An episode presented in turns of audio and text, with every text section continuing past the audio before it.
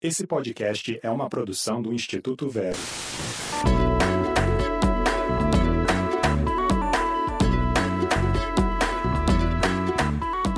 Bem-vindos ao Bug do Milênio, o podcast do Instituto Vero. Esse é um manual alternativo da tecnologia. Aqui vamos entender como a tecnologia está mudando a sociedade e como impedir a revolução das máquinas. Eu sou Caio Machado, diretor do Instituto Vero. E eu sou a Letícia Duarte, jornalista radicada nos Estados Unidos. E olha, eu já adianto que hoje vai rolar uma DR aqui. É DR mesmo, bafão, mas não é bem o que vocês estão pensando. A gente vai discutir a relação da nossa geração com os filtros de Instagram e de outras redes sociais. Ou seria melhor dizer, talvez, a nossa obsessão pelos filtros. Qual o limite na busca constante por aperfeiçoamento da nossa própria imagem? Viramos prisioneiros dos filtros ou estamos reinventando padrões estéticos? E atire a primeira pedra quem nunca aplicou um filtro para dar uma retocada na própria selfie ou uma turbinada nas cores daquele pôr do sol que não estava tão alaranjado assim. Bora lá que tem muita coisa para a gente conversar. Quando a gente fala em filtros de Instagram, a primeira coisa que a gente pensa são as selfies cheias de efeitos e tal, e a gente vai falar disso também, claro. Mas antes, Caio, eu queria te perguntar se você ficou interessado em comprar aquele novo tênis da Gucci. Ó, oh, minha constatação é que o golpe tá aí, cai quem quiser. Vamos contextualizar então para quem não viu a notícia. A grife italiana Gucci lançou recentemente um tênis que está dando o que falar. E, e, parece uma pechincha, custa só 12 dólares. Mas quem compra só pode calçar o tênis no Instagram, porque ele não existe de verdade.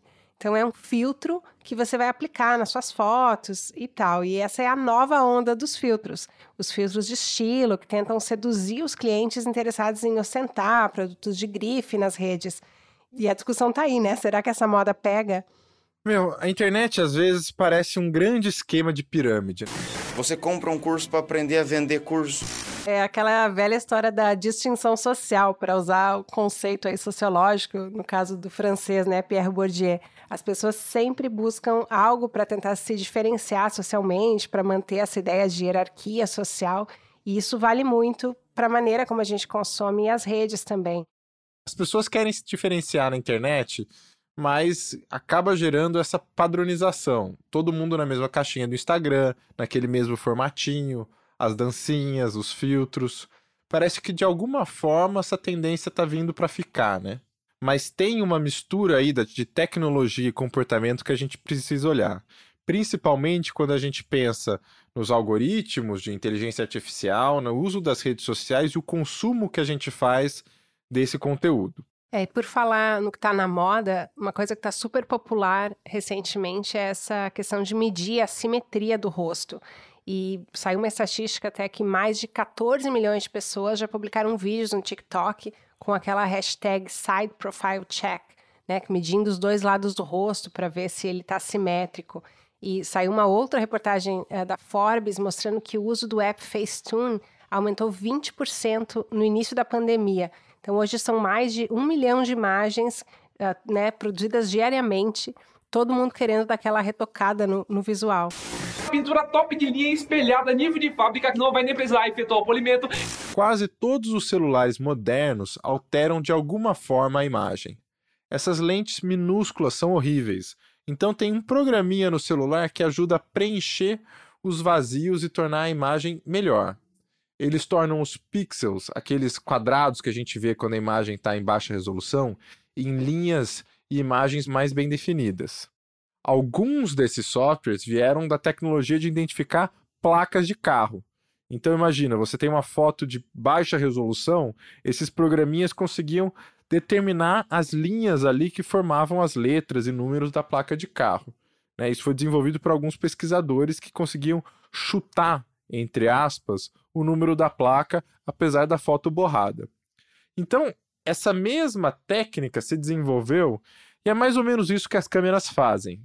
Elas mostram a forma, a resolução, as cores que elas chutam com base na imagem que essas lentes ruins que a gente tem no celular conseguem capturar. Isso já tem até o nome: fotografia computacional. Technology. Porque na verdade é o computador que está usando na síntese, na produção dessas imagens. Nós estamos literalmente produzindo imagens do zero.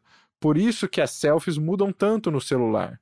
Afinal, todo mundo gostaria de dar uma retocada na lataria, né? Dar aquela ajustada, tal. Com o Instagram, esses recursos de edição de imagem bombaram. Essa era a proposta do aplicativo. Era você conseguir dar sua mexida na sua foto ali e ficar mais profissional. Eu lembro que quando começou, todo mundo colocava aquela foto do pôr do sol e aí botava um super filtro e aí pagava de fotógrafo profissional, né? É, exatamente. Foi isso que popularizou o aplicativo. E hoje você abre algumas timelines e é só selfie, né? Porque agora o algoritmo valoriza só quando tem a pessoa ali e não distribui tanto conteúdo quando são imagens de paisagens. E aí a gente cai no filtro da harmonização facial. Filtros com deformação, com harmonização facial, esses filtros que a gente chama tanto de beleza. Tem todo um lado recreativo e até lúdico no uso desses filtros, né? Todo mundo gosta de brincar. Mas essa obsessão aí com a nossa própria imagem tem gerado várias distorções, tem vários estudos mostrando os efeitos psicológicos, né, de como isso pode ser nocivo e como isso está mudando a forma como a gente vê a gente mesmo e o mundo. É uma geração de gente que está ficando igual. E uma das consequências bem problemáticas disso tudo se reflete em casos de saúde mental, né? Casos de depressão, ansiedade, distorção da própria imagem corporal. E saiu no início desse ano um estudo aqui nos Estados Unidos, que ele é feito todo ano pela Academia Americana de Cirurgia Plástica e Reconstrutiva Facial, e eles mostram como vem crescendo ano a ano o número de pacientes que procuram os procedimentos estéticos para aparecer melhor em selfies. Eu amo fazer plástica, cirurgia, amo, amo. Então, o número mais recente é que 75% dos médicos que trabalham né, com procedimentos estéticos, eles disseram que essa é a principal razão que seus pacientes procuram os consultórios. E esse número cresceu 33% em relação a 2016, quando eles começaram a medir. E, claro, vale lembrar que esse fenômeno não é novo. É, a gente já tinha, né, historicamente, antes o ideal de beleza eram celebridades que estampavam as capas de revistas com Photoshop, todo o tratamento de imagem mais profissional.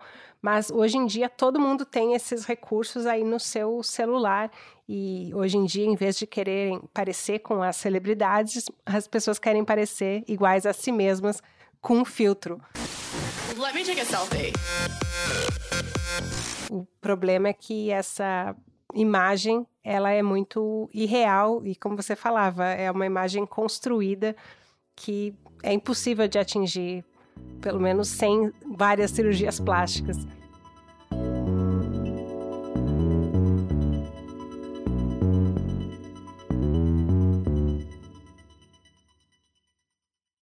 E para aprofundar nossa discussão sobre os efeitos psicológicos e sociais dessa nossa obsessão pelos filtros, vamos conversar hoje com a Camila Sintra. Ela é pesquisadora em tendências de comportamento e internet e ela é autora do livro O Instagram está padronizando os rostos. Esse livro foi fruto de um estudo que ela realizou numa pós em Cultura e Consumo na Escola de Comunicação e Artes da USP. Camila, bem-vinda ao Bug do Milênio. Oi, gente, obrigada. É um prazer estar aqui. Adoro os episódios que eu já ouvi, gosto muito do trabalho de vocês. Feliz. A gente que agradece. Bom, começando a nossa conversa aqui, a gente queria saber qual foi o ponto que mais te surpreendeu ao longo dessa pesquisa? Por onde a gente começa? Acho que para começar, eu fiquei bastante surpresa com a grande relação de importância que o rosto e a face têm para a nossa subjetividade humana e como algumas questões que envolvem a tecnologia são bastante antigas, com roupagens novas. E é um rosto que, que ajustado, editado, filtrado, ele consegue performar muito bem nessa rede, né? Como se fossem novas máscaras contemporâneas, né, que nos ajudam a desempenhar alguns papéis sociais ali que são importantes. Eu achei interessante no, no livro você escreve que o indivíduo hipermoderno não se compara apenas ao outro, no comparativo consigo mesmo que se vê exposto à sua insuficiência fiquei pensando o que você acha que Freud diria sobre a nossa fantasia coletiva high-tech, aí de filtros e máscaras e buscas por novos rostos e identidades. A gente fala muito em narcisismo quando a gente vai falar de selfies, quando a gente vai falar de filtros faciais, e a gente tem um senso comum que é muito negativo quando fala de narcisismo, né? E é claro que existe o narcisismo patológico, ele é super relevante, deve ser estudado, e sim, faz muito parte desse ambiente, mas o narcisismo em si, ele é uma condição é, de sobrevivência do humano, né? A gente precisa de uma certa dose de investimento em nós mesmos para a gente sobreviver, enfim. Mas é, eu sempre defendo uma questão assim: para que, que a gente está usando esses filtros? Como é que a gente está usando? E todos os mecanismos ferramentais digitais, né? A gente está usando a favor da nossa subjetividade, da nossa questão humana, ou a gente está usando de uma forma que nos desfavoreça, que a gente tenha uma erosão do que é humano no sentido positivo, assim, né? Então acho que são duas coisas que convivem e provavelmente é da tensão entre essas coisas que vai surgir o que a gente vai ter de, de saudável, porque provavelmente os filtros não vão deixar de existir, né? Nem as tecnologias. Então, o que a gente vai fazer com isso? A gente vai olhar para isso de uma forma saudável, realista e para usar a nosso favor, ou a gente vai usar isso para continuar numa condição de alienação? Qual seria o limite entre cuidar da apresentação própria, né, como se maquiar, por exemplo, coisas que a gente faz há muito tempo, né, de tentar melhorar a própria imagem, e essas dismorfias digitais que a gente tem visto? É, essa é uma pergunta de um milhão de dólares, assim, mas eu acho que tem algumas pistas que a gente pode usar, sabe? A maquiagem também, se você olhar, ela pode ter um lado que te leva para um caminho de alienação e de perda de si mesmo, assim, ou ela pode ter um, um efeito super empoderador, né, para as pessoas, de embelezamento, uma parte artística, e é, é isso que eu defendo com relação aos filtros também. Tudo depende da forma como a gente usa, da forma como a gente regulamenta, dos limites que a gente aceita, dos contratos que a gente faz nas entrelinhas, assim, né? Acho que um dos papéis que vocês fazem também com o Vero, né, de educar nesse sentido, quais são as consequências, quais são as coisas que estão envolvidas, conhecimento sobre a ferramenta. Então, será que as pessoas sabem que são ferramentas que seguem certos algoritmos, que seguem algumas pré-programações sobre o que é considerado beleza? Será que a gente sabe sobre isso? Acho que primeiro esse papel de, de conhecimento sobre o que a gente está fazendo, assim como em um determinado momento a gente se educou muito sobre maquiagem também, ou como a gente viu as máscaras, enfim saber em que momento aquilo vai servir para você, quais são as ferramentas que você tem à disposição, como é que você vai conseguir colocar aquilo na sua vida, qual é o momento de parar, né? Tem várias pessoas que vêm me perguntar assim: "Ah, mas eu vou parar de usar filtro?" Eu digo, você que escolhe, você que sabe, né, em que momento que vale usar o filtro. Como que você acha que esse fenômeno que a gente está discutindo dos filtros está afetando principalmente os jovens? Profundamente. Acho que a geração dos millennials foi uma das únicas, das últimas, né, que conseguiu ter essa passagem de transição mesmo. Acho que tem uma coisa muito interessante que é eles estão passando por uma, uh, um aumento muito grande em depressão, em caso de ansiedade, bastante em crescimento, principalmente com relação às redes sociais. As principais motivações é, de buscas por procedimentos estéticos é para aparecer bem em selfies, é, isso por dados de pesquisa, assim, né? Então, é uma geração que está vivenciando essa vida digital com muita força. Então, isso está tendo efeitos reais e comportamentais mesmo. A busca por cirurgias plásticas, por todos os termos relacionados a esses efeitos, né? Tem sido enorme no Google, por exemplo. A gente só vê os índices crescendo de busca por rinoplastia, bichectomia, pessoas que estão em fases, inclusive, de formação ainda, né, física, já fazendo procedimentos. Então, tirando partes do rosto. É, alguns dentistas vieram falar comigo, por exemplo, depois do, do livro, para comentar isso. Então, assim, está tendo um impacto imenso para essa uh, geração que está criando a própria noção de autoimagem, né? A partir de representações de, de imagens de outras pessoas editadas, né? Então, que tipo de referencial está fazendo parte da, da formação de imagem dessa parte da população. Outra tendência é que os rostos parecem estar se transformando em imagens que tendem ao ciborgue, né? Esse eu anabolizado, né? As bocas volumosas, pele sem poros, sem rugas, sem manchas, né? Aumenta os olhos, etc.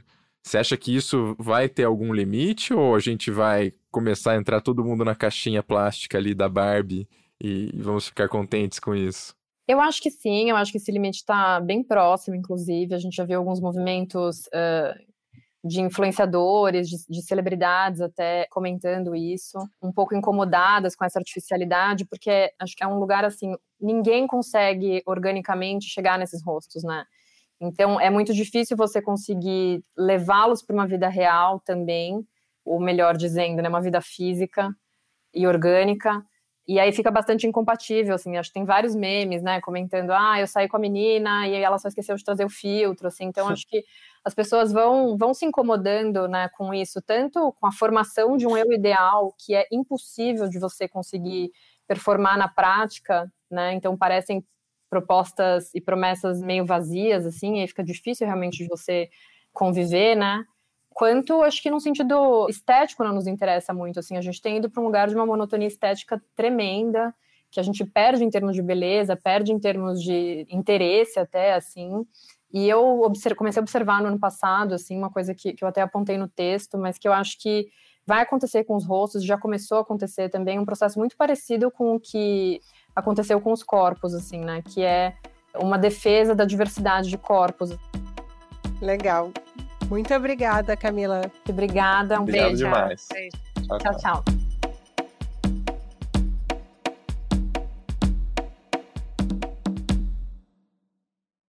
Então fica bem claro que as plataformas e os serviços que elas oferecem têm um efeito no nosso bem-estar mental, né, na nossa saúde mental. E que o uso de redes sociais pode provocar problemas como ansiedade e outros. O que, que as plataformas podem fazer? Às vezes, elas tentam se regular, até para evitar leis mais duras ou mal pensadas.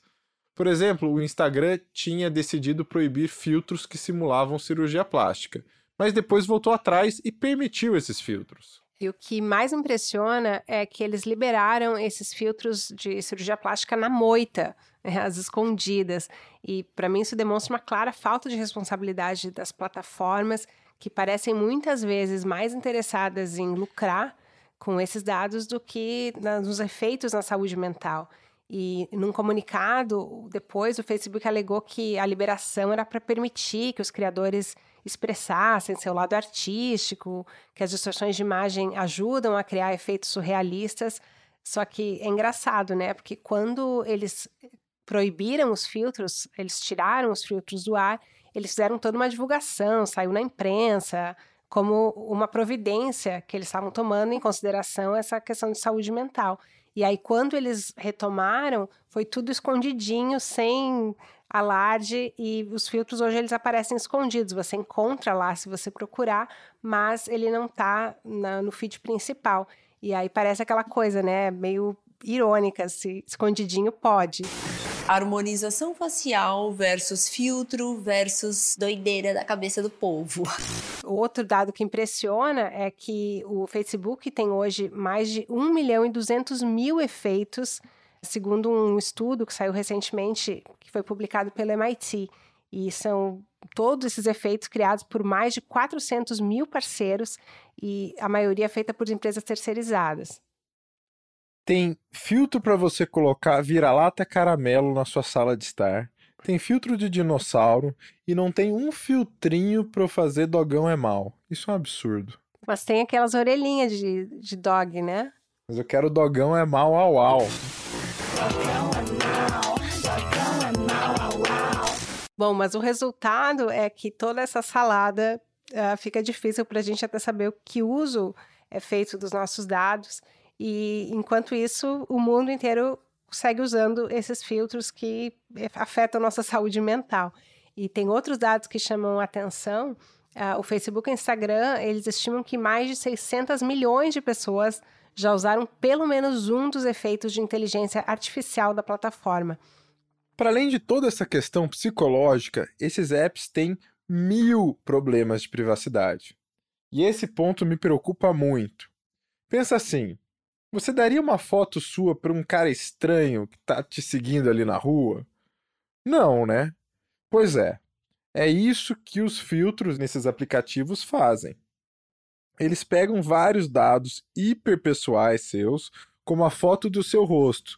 Lembra que o seu celular pode reconhecer você pelo seu rosto, né? É um dado biométrico, como a sua digital. Eles armazenam essas informações. Sabe-se lá para quê, sabe-se lá qual uso eles vão fazer disso.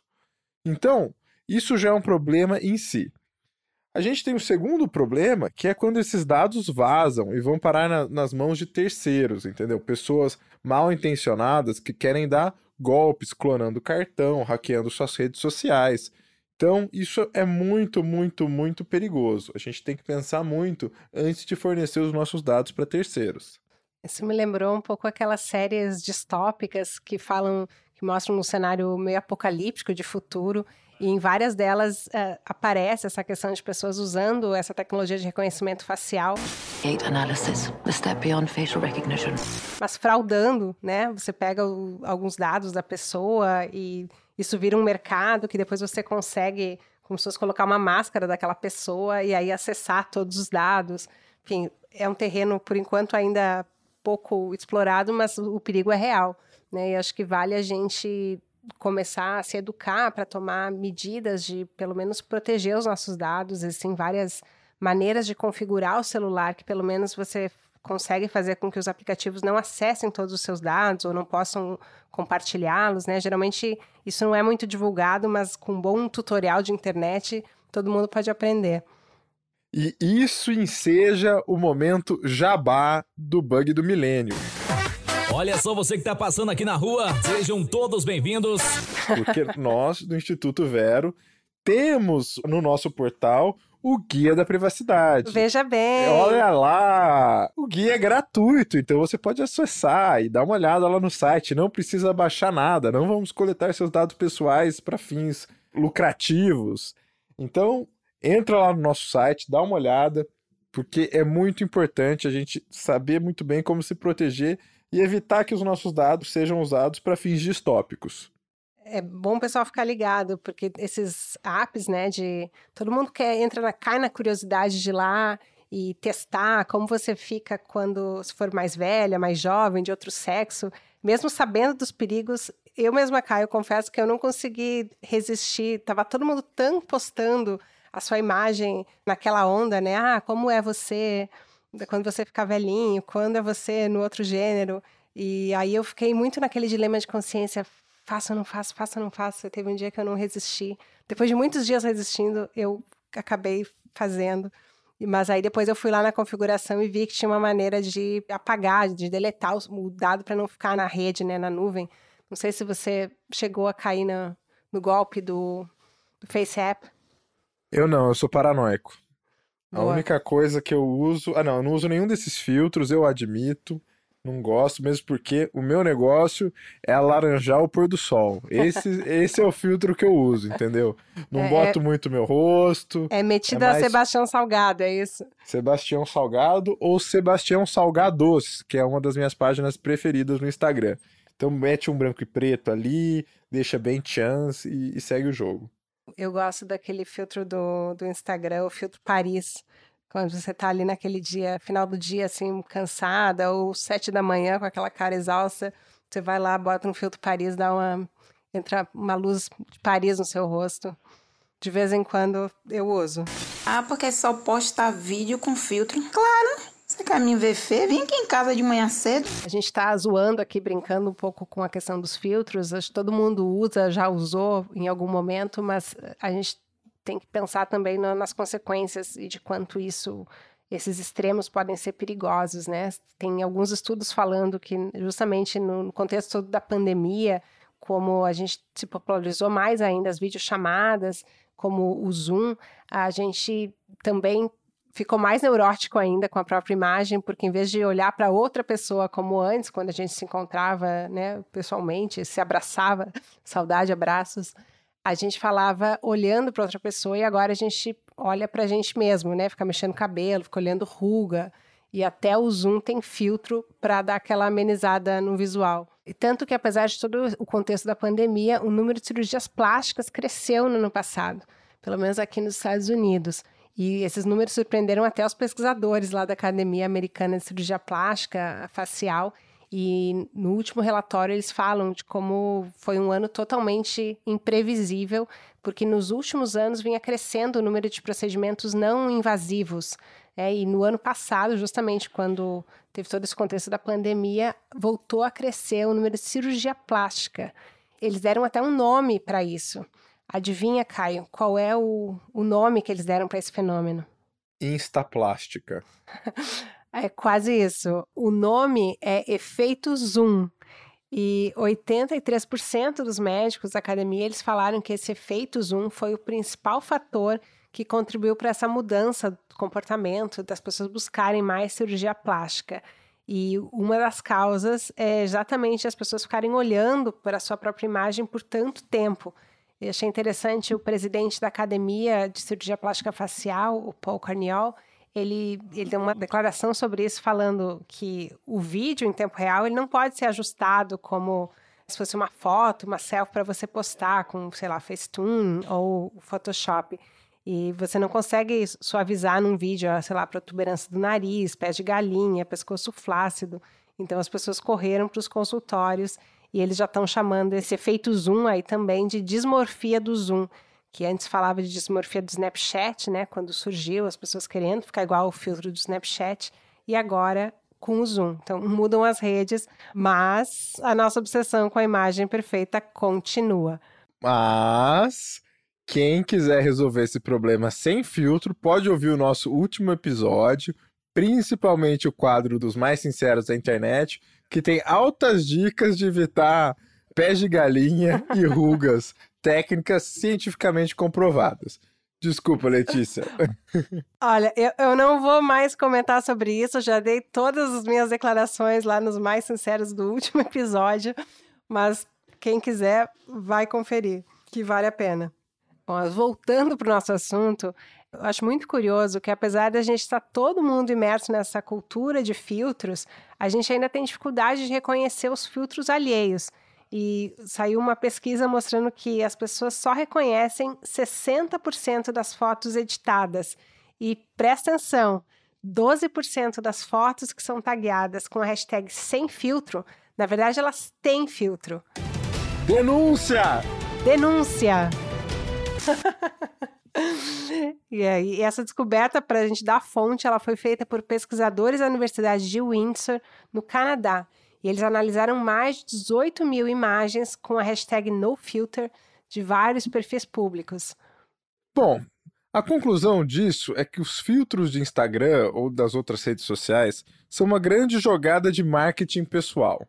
A gente quer mostrar a melhor versão de nós mesmos. Essa descrição sem filtro é para convencer os seguidores de que a sua aparência física é perfeitamente natural, entre muitas aspas. No mundo tão falso, as pessoas começam a ansiar por algo mais autêntico, né? Mais sem filtro. A mentira do hashtag sem filtro tenta conciliar esses dois mundos, né? Convencer as pessoas que você está sendo sincero ao mesmo tempo que você apresenta uma imagem bonita, que você é sinceramente bonito ou bonita. E aí é uma mentira dupla, no caso. É, você pode até ser bonito ou bonita, mas é canalha. Resumindo, é muito legal que a gente consiga brincar com as nossas imagens e rostos, né? Dar uma ditada, dar um tapa na lataria, apresenta, né? Chega ali com a lataria polida. Mas é importante sempre ter em mente que isso pode chegar a um limite doentio, né, que afeta a nossa saúde mental. E também é muito importante a gente se lembrar que quem oferece esses serviços também cobra um preço. Essa conta vem na forma da nossa privacidade. Eles usam nossos dados pessoais, sabe-se lá para quê, geralmente fins comerciais, e se eles não respeitarem as obrigações de sigilo, etc., esses dados podem vazar e ter usos piores ainda. É aquela velha história que se fala da internet, né? Quando você não está pagando pelo produto, o produto é você.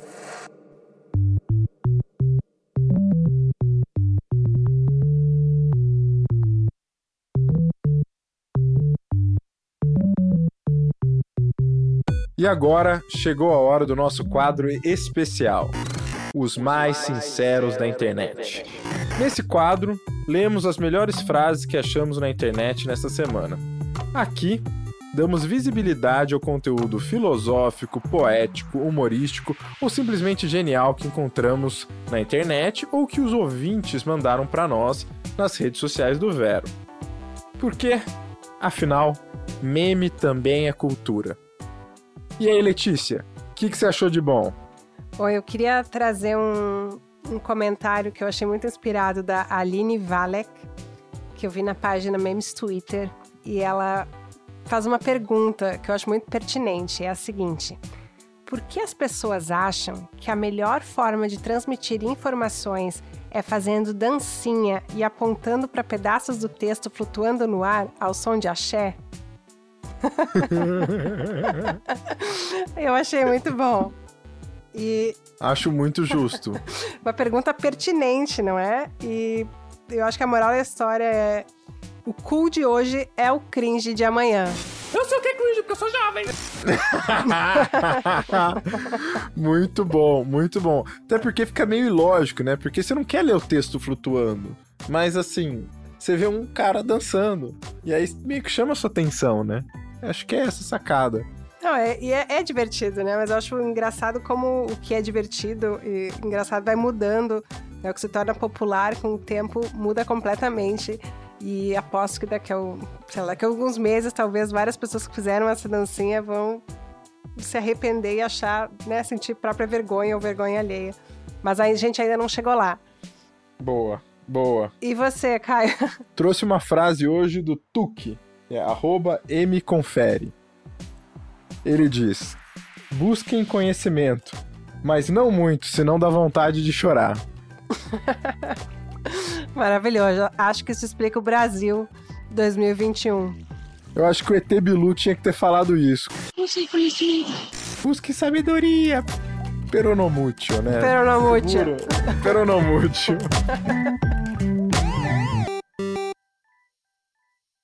É isso, pessoal. Nosso episódio vai ficando por aqui, mas a discussão segue nos canais do Vero e de seus participantes. Você também pode ver tudo que está rolando no Vero no site institutovero.org ou nas redes sociais, arroba Vero Instituto. Eu sou Caio Machado e ao lado da Letícia Duarte, nós apresentamos e roteirizamos o Bug do Milênio. A produção e sonorização é do Victor Hirsch, a arte gráfica é da Sasha Brito e a trilha sonora original é do Eduardo Mercury. Nessa edição, você ouviu trechos de áudios retirados de canais do YouTube, do Instagram e do TikTok. Fiquem ligados e mandem seus comentários e sugestões nas nossas redes. Até a próxima! Até!